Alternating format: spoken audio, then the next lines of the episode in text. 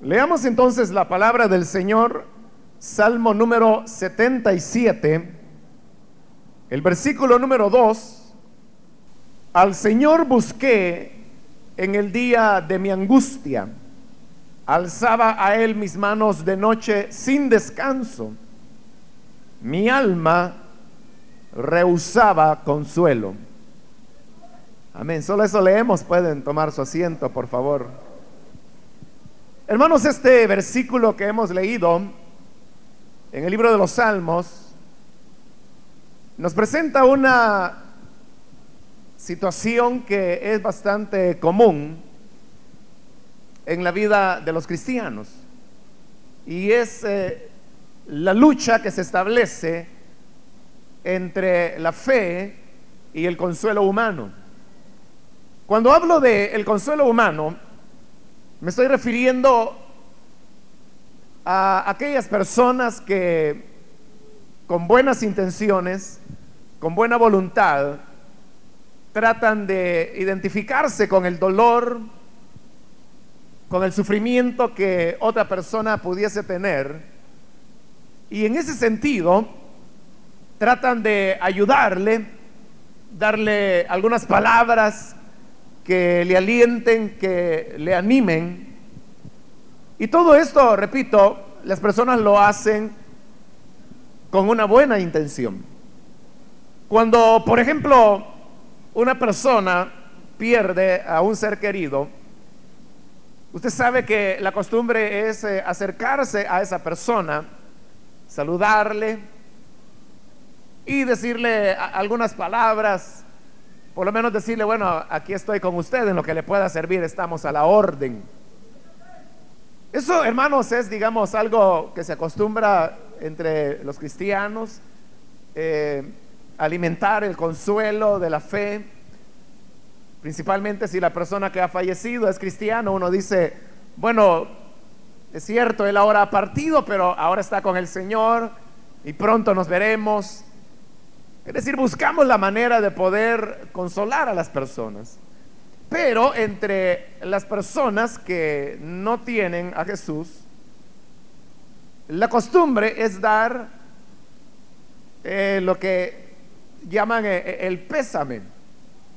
Pero al dar el pésame, ellos mismos están expresando que la muerte de la persona en cuestión eh, es verdaderamente un, dolor, un pesar que las personas están pasando. Y usualmente la, la, palabra que más se utiliza en esas condiciones es el de la resignación. Y le dicen eh, al doliente, resígnese. Resígnese, pero al decirle esa, esas palabras de que se resigne, lo que le está diciendo es que no trate de luchar contra algo que no se puede cambiar. Al contrario, le, está diciendo que acepte la idea, que, que la recibe en su corazón, que la persona murió y habiendo muerto, pues ya se acabó. No hay más que hacer, nada más que resignarse y acoplarse a la idea de que esa persona ya nunca más estará. Ahora, así como ocurre eso cuando hay un fallecimiento, también, hermanos, puede ocurrir cuando vienen a la vida eh, situaciones trágicas, dolores, problemas grandes. También ahí las personas acostumbran decir, bueno, eh, resígnese, pero aún dentro de eh, el campo cristiano, dentro de la vida entre evangélicos, también cuando algo negativo le ocurre a una persona, lo que solemos decir es, bueno hermano, esperen el Señor, ore, consuélese, resígnese, porque mientras estemos en la tierra, siempre vamos a tener que enfrentar una u otra dificultad, pero un día estaremos en la presencia del Señor y entonces las cosas cambiarán. E, e, esa es nuestra manera de poder consolarnos mutuamente. Y repito, eso no tiene nada de malo. Eso no tiene un origen perverso en la persona que lo hace, todo lo contrario.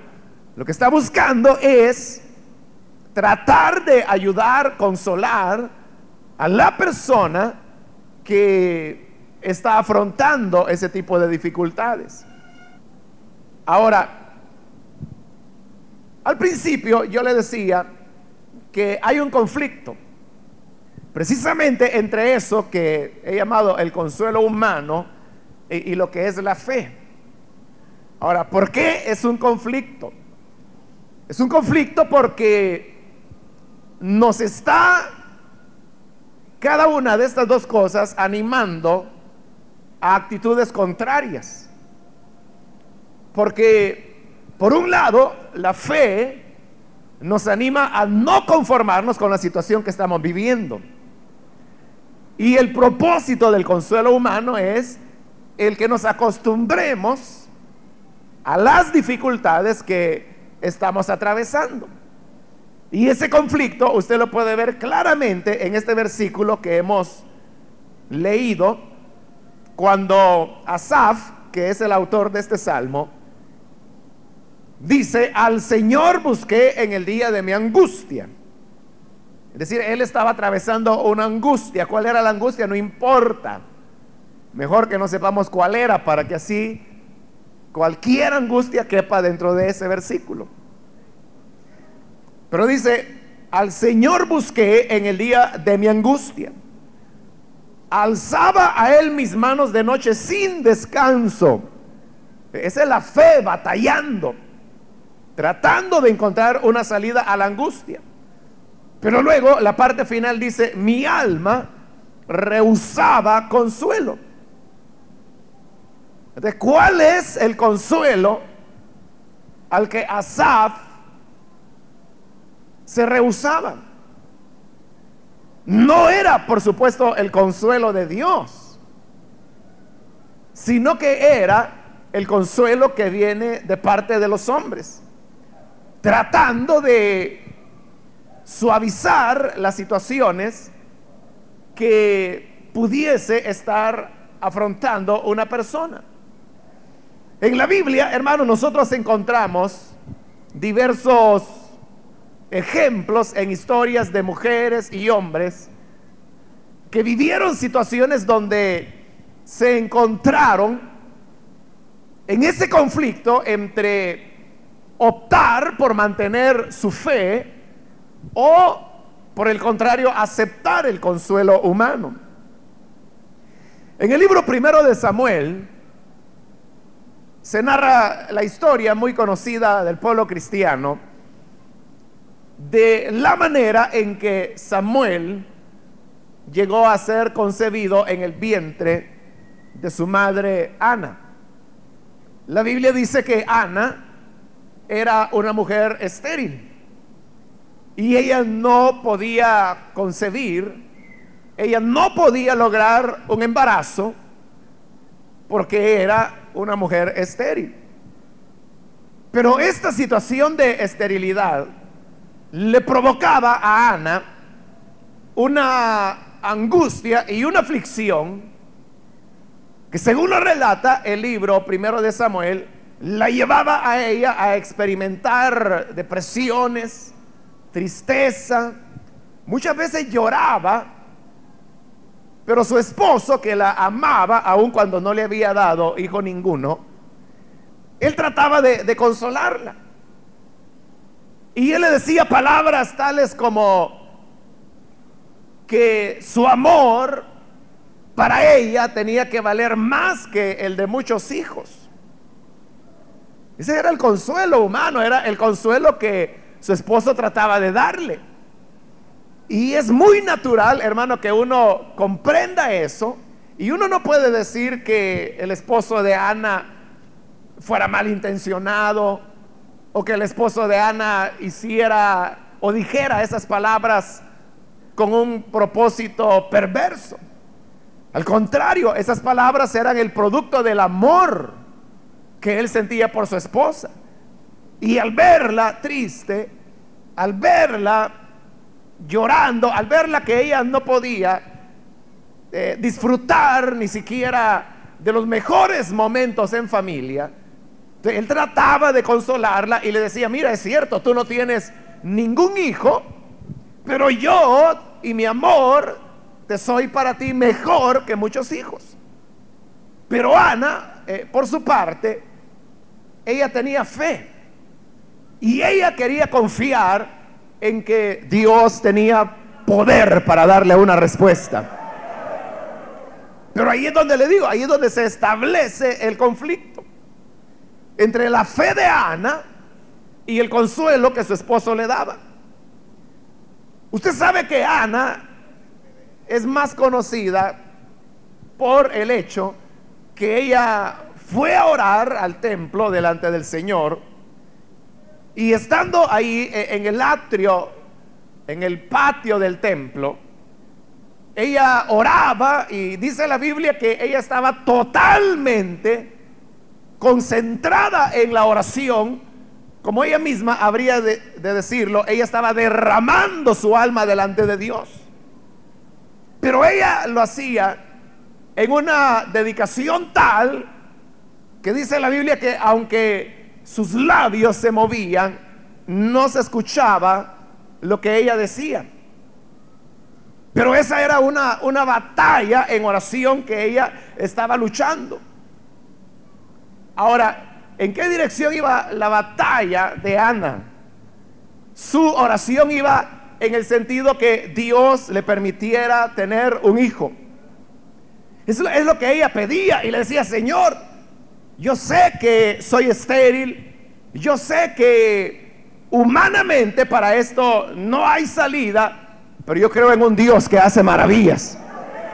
Yo creo en un Dios que es poderoso. Yo creo en un Dios que puede abrir la matriz y tú, Señor, puedes hacer que yo conciba. Y es más, Ana iba más adelante y le hacía promesas al Señor, como diciéndole, Señor, si tú me das un hijo, yo lo consagraré para que sea tuyo y para que te sirva todos los días de su vida. Ella ya estaba haciendo hasta planes de lo que haría cuando su hijo naciese.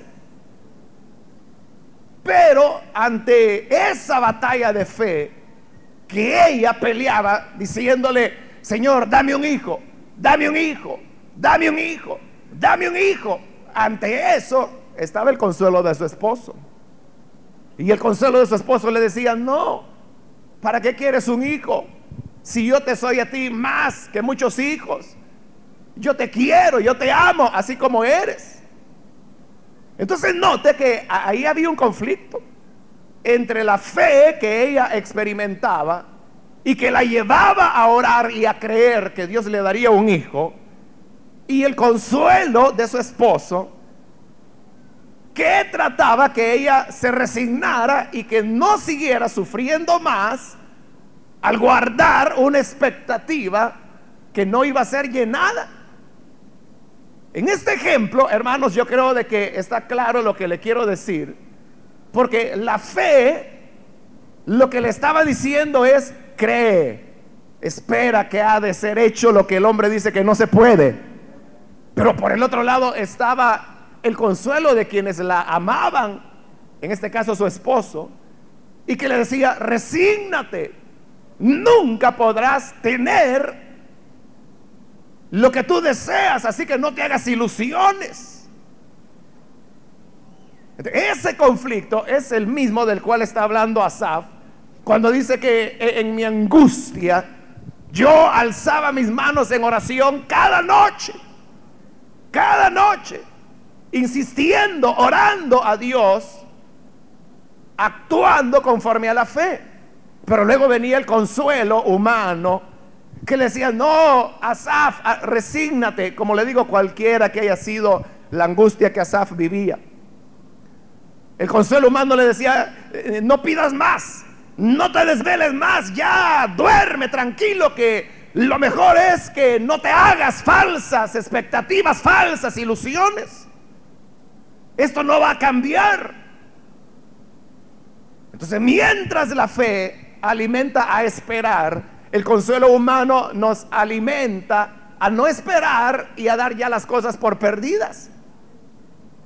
Pero Asaf dice ahí, mi alma rehusaba consuelo.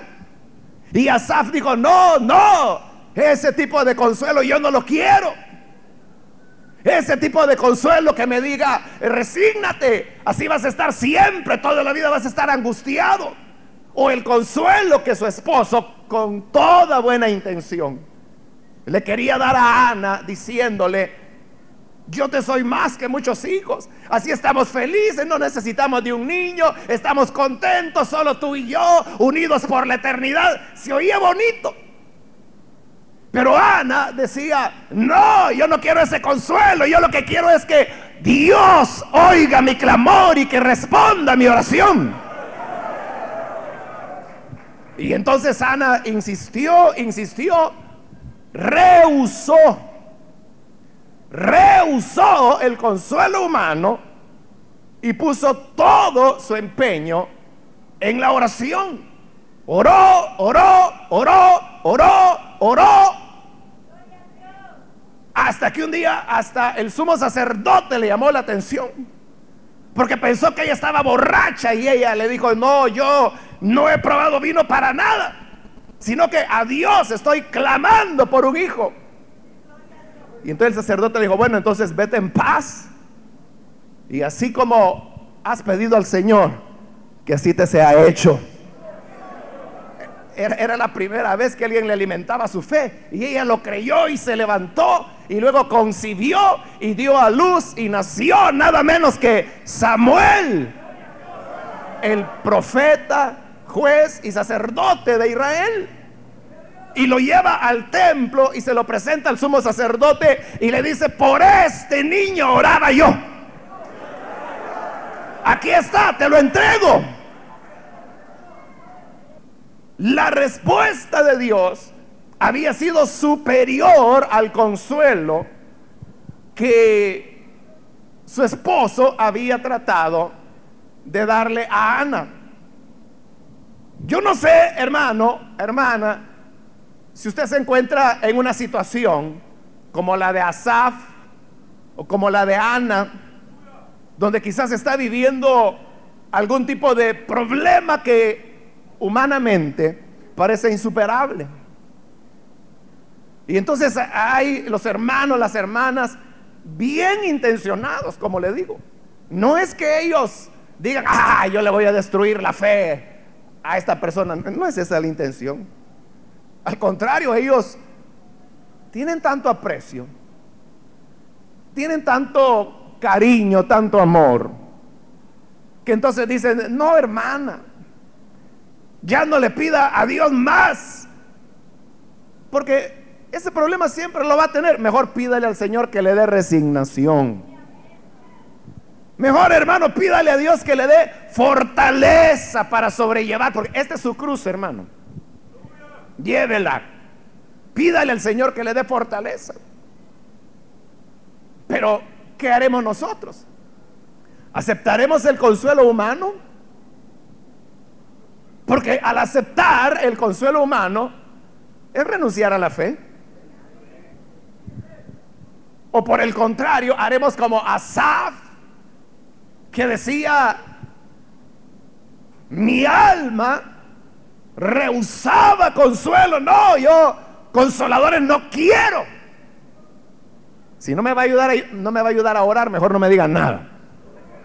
¿Se recuerda de Bartimeo? Este hombre que era ciego, y como era ciego, él no, nunca había visto a Jesús y nunca había visto nada tampoco. Pero ese día él escuchó o sintió que una multitud pasaba y entonces dijo Bartimeo, bueno, ¿y qué está ocurriendo? Como él no veía nada, era ciego. Y preguntó, ¿qué ocurre? Y alguien le dijo, es Jesús quien está pasando. Y cuando Bartimeo oyó eso, hermano, él comenzó, pero a gritar desesperadamente. Porque él no sabía si Jesús venía, si estaba frente a él, si ya se estaba alejando. No sabía si Jesús estaba a un metro de él o si ya iba adelante unos 25 metros. De manera que sabiendo que era una oportunidad única, a lo mejor, que nunca se volvería a repetir, él comenzó a gritar con todo lo que tenía. Jesús, hijo de David, ten misericordia de mí. Y lo gritaba una y otra y otra y otra vez. Hasta que sus gritos llegaron a ser molestos. Y las personas que iban con Jesús, como ellos veían bien, llegaron y le dijeron a, Bartimeo, mira, cállate. Si el maestro ya pasó, si tuviera interés en ti, se hubiera detenido, pero ya se fue. ¿Sabes? A veces Jesús sana, a veces no. A ti te tocó que no. Así que saca tu tacita y sigue pidiendo limosna. Porque así te quedarás para siempre. ¿Cuándo se ha oído que alguien abra los ojos a un ciego? Solo Jesús, pero ya pasó. Hoy ya estuvo, consuélate. Pero Bartimeo dijo, que te consueles tú. Lo que yo voy a hacer es seguir clamando y él rehusó consuelo rehusó el consejo humano que le decía, resígnate, no te hagas ilusiones, ¿para qué vas a estar ahí soñando que un día podrás ver el cielo, los árboles, el sol, la luna, las estrellas? ¿O que vas a ver el rostro de tu madre? Olvídate, no te hagas ilusiones. Mientras más alto te eleves en tus ilusiones, más fuerte va a ser la caída. Así dice la gente, ¿verdad?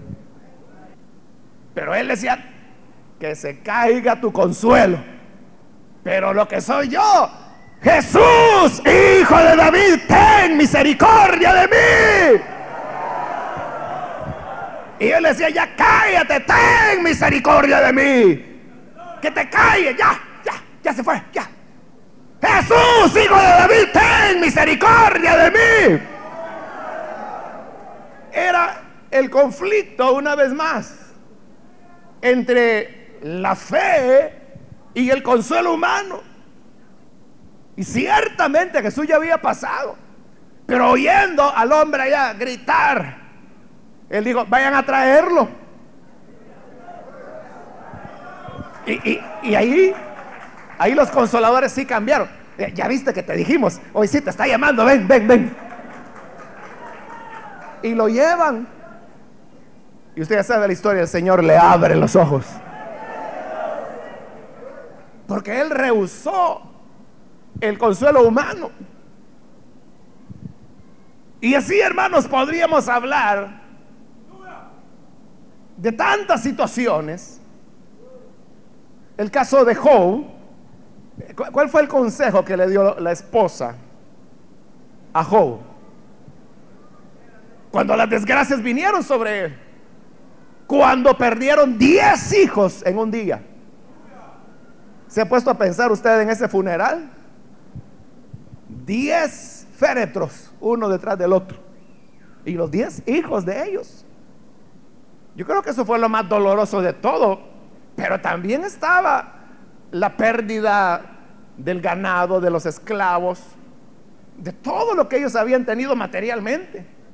Y después de todo ese dolor, viene la esposa de Job y entonces termina de rematarlo, digamos, cuando le dice, todavía retienes tu integridad. Ese era el consuelo. Consuelo, llamémosle. Para hacerle el favor a la hermana. Pero, pero ese era el consuelo humano. Todavía vas a seguir ahí de íntegro, de fiel. Que no ves que no sirve de nada. ¿Qué has ganado con servir a Dios? ¿Cuál ha sido tu provecho? Maldícelo de una vez y muérete ya. Porque ya, ya, ya ni lo quería todo sarnoso desde los pies hasta la cabeza. Ni la mujer lo quería. Esa fue la última estocada del diablo, hermano. Pero ¿qué dijo Job? De él recibimos, recibimos los bienes. No hemos de recibir los males. Desnudo salí del vientre de mi madre. Desnudo he de volver allá. Sea el nombre del Señor bendito. Y rehusó el consuelo humano o el desconsuelo que la mujer le estaba dando, pero en el fondo lo que la señora le decía era, resígnate, ya todo se perdió, todo se vino abajo, ya olvídate de Dios, esto se acabó. Pero como él diría varios capítulos más adelante, aunque él me matare, en él esperaré. Se aferró a la fe, se aferró a creer, yo sé que mi redentor vive y un día con mis ojos he de ver al Señor. Se aferró a creer, a pelear la buena batalla de la fe, rechazó, rehusó el consuelo humano para fortalecerse en la fe. Y usted conoce la historia, como Dios en su misericordia se revela a él, que fue lo más grande que le dio, le devuelve lo que había perdido multiplicado por diez y lo dota de unas hijas que la escritura dice eran las más hermosas que había sobre la tierra, porque rehusó el consuelo humano para clamar al Señor en su angustia. Entonces, yo le digo, usted estará viviendo alguna situación igual, tal vez no igual, ¿verdad? Pero parecida, donde usted está pasando algún tipo de conflicto. Y le están diciendo, ah, no, trabajo dice que anda buscando. Ay Dios, hermano, olvídese. Mire, yo conozco un fulano que tiene seis años de andar buscando trabajo y no encuentra. Mejor vaya viendo qué hace, empiece a pelar mango o algo, ¿no? Para ganarse la vida. O tal vez está enfermo, enferma. Y le han dicho, mire, esa enfermedad no tiene cura. Pero cura no hay. Así que consueles, hermanita. E, ese es su marido, ese borracho, adúltero, infiel, que solo con otras amantes anda. Olvídelo. Ya, usted, hermana, mejor debería andar echando ojo por otro lado. Ya del papá de sus hijos ni se acuerde que ese hombre ya es caso perdido, ese ya el Señor le debe haber entregado a Satanás. Mejor, ya, ya no le pida al Señor que regrese. Mejor usted arréglese bien, peínese bien. Tal vez el Señor le quiera dar algo diferente. E, el consuelo humano. Pero Asaf decía, mi alma rehusaba consuelo. usted dígale, gracias hermanita por su ayuda. Yo sé que usted lo hace con buena intención, pero lo que soy yo seguiré confiando en mi Salvador.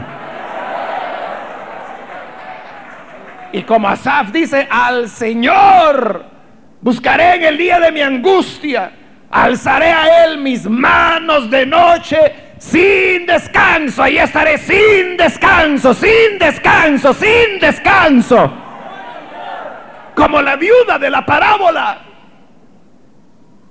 que Jesús dijo, el juez él no temía ni a hombre ni a Dios, mucho menos iba a andar respetando una vieja viuda. Pero esta viejita viuda lo que tenía era la persistencia. Y ahí estaba llamando a la puerta del juez. De mañana, de tarde, de noche, que fuera Viernes Santo, sábado de gloria, que le importaba a ella. Ahí estaba, hazme justicia de mi adversario. Hazme justicia de mi adversario. Y aquel hombre, el juez, ¿cómo hacía para quitarse la ancianita que ahí insistía, insistía, insistía? Sonaba el teléfono, aló, hazme justicia de mi adversario. Ah, otra vez la vieja.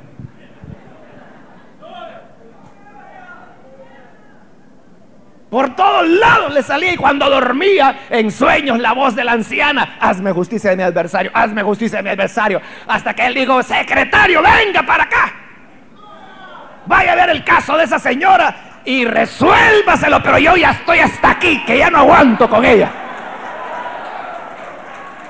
Y entonces dijo Jesús, oíd, oíd, oíd lo que dijo el juez. ¿Cuánto más vuestro Padre que está en los cielos no se apresurará a responder a aquellos que claman a Él de día y de noche? La pregunta sería si estamos clamando a Él de día o de noche. O, o si ya, ya recibimos el consuelo humano. No, ya me dijeron que yo me tengo que consolar. Y ya estuvo, ya, ya se consoló. Bueno, se quedó con el consuelo humano, pero sin el milagro de Dios. Es verdad, hermanos, que hay ocasiones cuando a uno no le queda más que conformarse. Como en el caso de David, se recuerda cuando él pedía que su hijo, que había nacido de Betsabé, que no muriera. Y él oró y ayunó y no se bañó y ahí estaba tirado, barbado, maloliente, orando, orando, orando, orando, orando. Pero un día el niño murió. Claro, usted mira, ah, pero ahí las condiciones eran diferentes. Claro, claro, ese es el punto. Ese es el punto, que no siempre tiene que ser así. Entonces si le dicen, no, se le enfermó el niño, ay Dios, mire, con esos dengues que están dando ahora, hermana, vaya a comprar la caja mejor. Ahí, le vamos a ayudar, ahí en el sector vamos a recoger para la cajita hoy.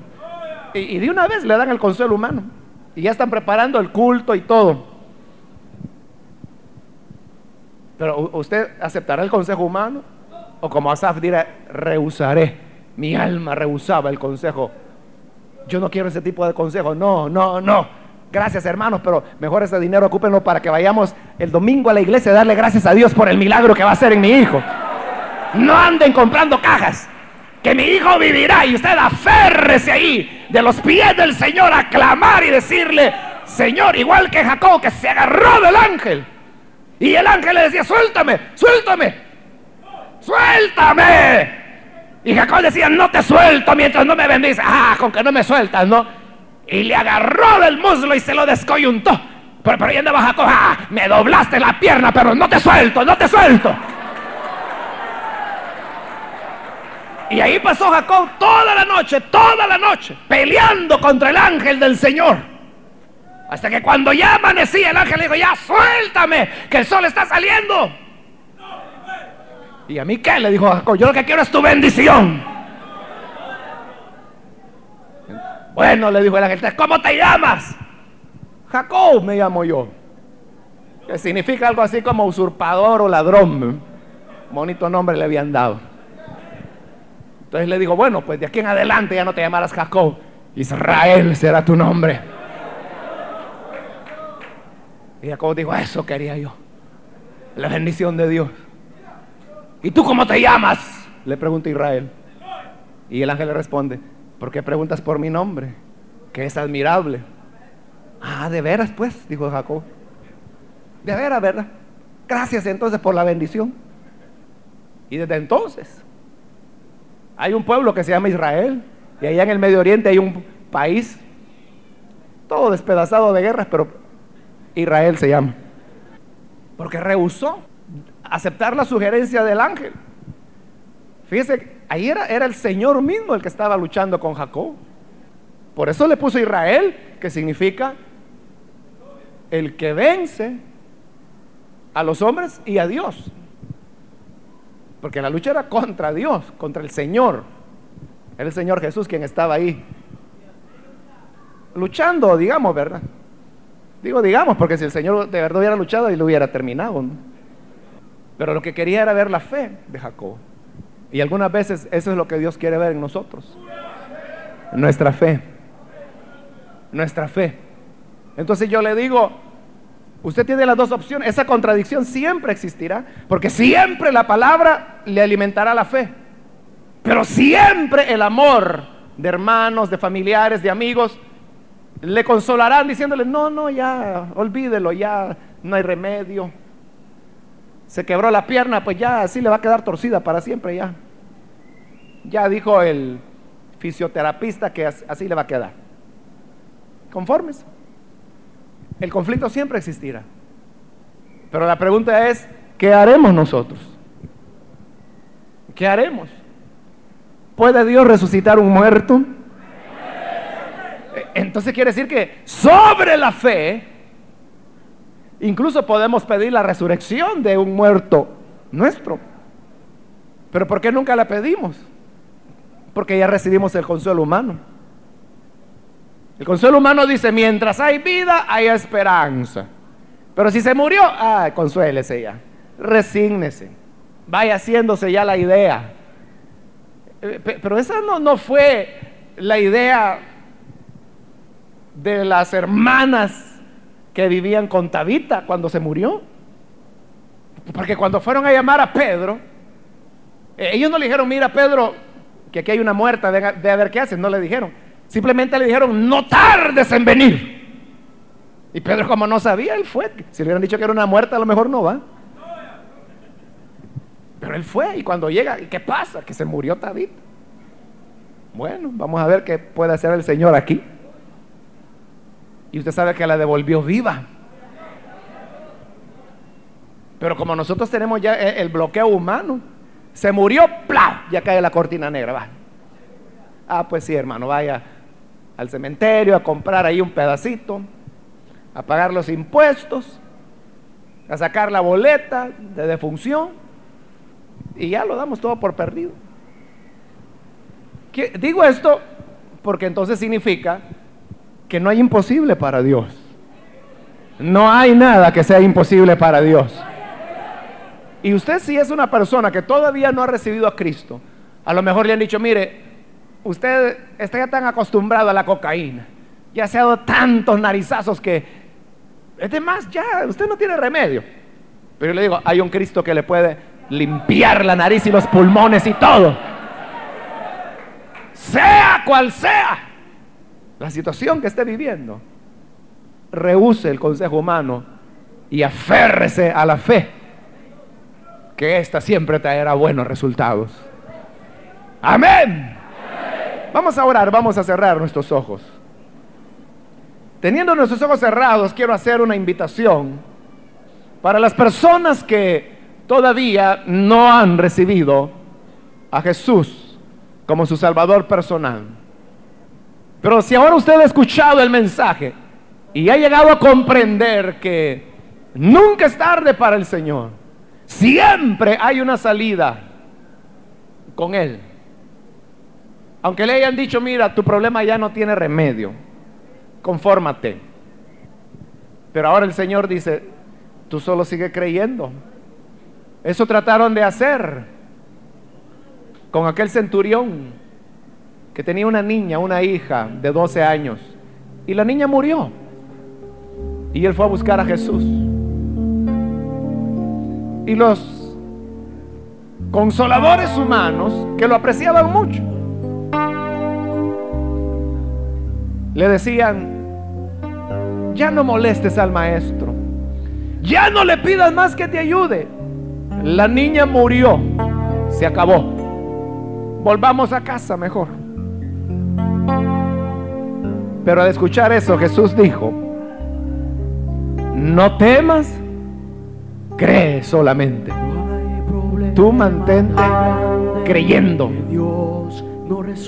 Mantente creyendo. Y el Señor llegó y resucitó a la niña. Entonces yo le digo, dejando de lado lo que las buenas personas le hayan dicho, Usted crea, no tema, siga creyendo. Crea que Jesús puede hacer un cambio total en su vida. Yo quiero invitar a aquellos amigos o amigas que necesitan creer en este cambio. Si usted quiere tenerlo, reciba a Jesús en este momento. Y para hacerlo puede levantar su mano en el lugar donde está o ponerse en pie y vamos a orar por usted. Cualquier amigo, amiga, que necesita hoy venir para recibir a Jesús. Aquí hay un hombre que pasa, Dios lo bendiga, bienvenido. Alguien más que necesita recibir a Jesús. Levante su mano, póngase en pie. Aquí adelante hay un joven, Dios lo bendiga. Bienvenido también. Alguien más puede ponerse en pie. Levante su mano. Aquí hay otra persona más, Dios le bendiga.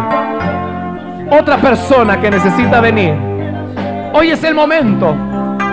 Venga, acérquese. Él puede cambiar, cambiar todo aquello que el hombre le dice ya no puede ser cambiado. Acérquese. Venga que para el Señor no hay nada imposible.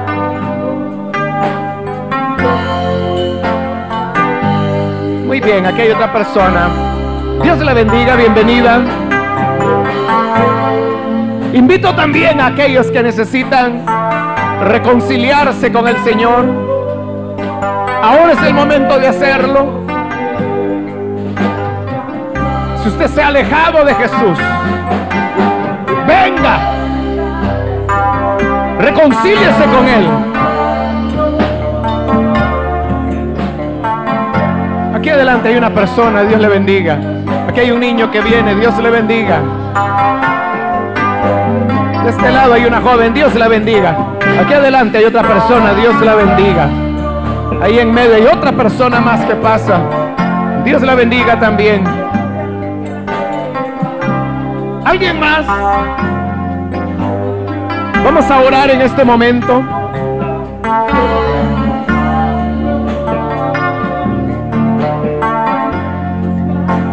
No hay nadie más que necesita venir a Cristo por primera vez o a reconciliarse. Levante su mano. Es ya la última invitación que estoy haciendo. Muy bien, aquí hay otra persona. Dios lo bendiga. Vamos a orar entonces por los que están aquí al frente. Oremos, Padre, te damos las gracias. Porque tú eres un Dios de bondad. Eres un Dios de misericordia. Ponemos ante ti estas personas que vienen reconociendo que solamente en ti hay esperanza. Que ahora rehusan creer que no podrán las cosas cambiar Padre, ellos vienen confiando que tú puedes hacer milagros, maravillas, que tú les transformas, les cambias. Oh Dios, quédate con ellos, dale vida nueva, para que así Señor te sirvan, te amen y nunca se aparten de ti. Que sean fieles, fieles todos los días de su vida. Gracias te damos, Señor. Por Cristo nuestro Señor. Te adoramos.